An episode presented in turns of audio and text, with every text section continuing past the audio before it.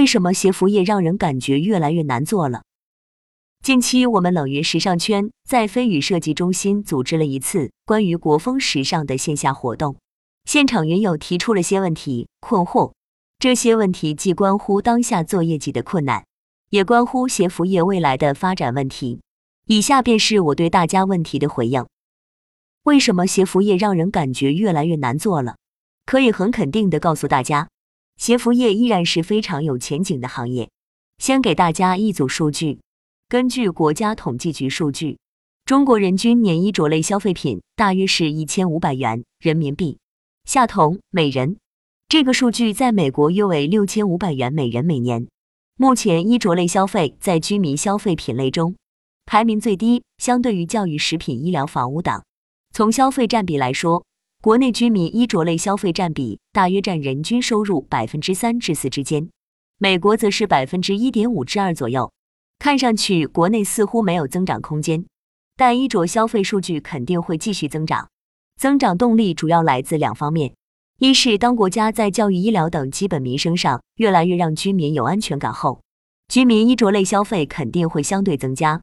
其次便是人之爱美本性，大多数投资人。与商业预测机构都同意，精神类消费品消费将提升。衣着虽然有物质属性，但在今天与未来，其精神属性将更大于物质属性。中国市场未来十年依然是全球经济增速最快的市场之一。这个不是我个人说法，而是经济学者的研究结论。这个也将是我们消费品市场增长的主要动力。但为什么大家都觉得当下生意很难做？撇开诸如疫情之类的不可抗力因素，认识到以下一点非常重要：鞋服业的行业属性正在发生变化，它正在从劳动密集型行业转向高科技行业，行业正在发生巨变，而人的思维、知识体系都没跟上。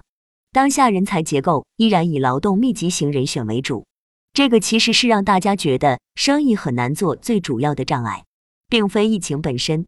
但疫情加速了属性的改变。也因此，还没做好改变与转型准备的企业与个人更痛苦，因为大多数企业与个人还在用旧模式思维做些市场，两者完全不匹配。一个最简单的例子，便是大多数人还在凭感觉、经验与拼价策略做市场，靠原生态的思维管理员工，而不是看科学的数据结合经验做决策，也不是靠科学的管理制度管理员工。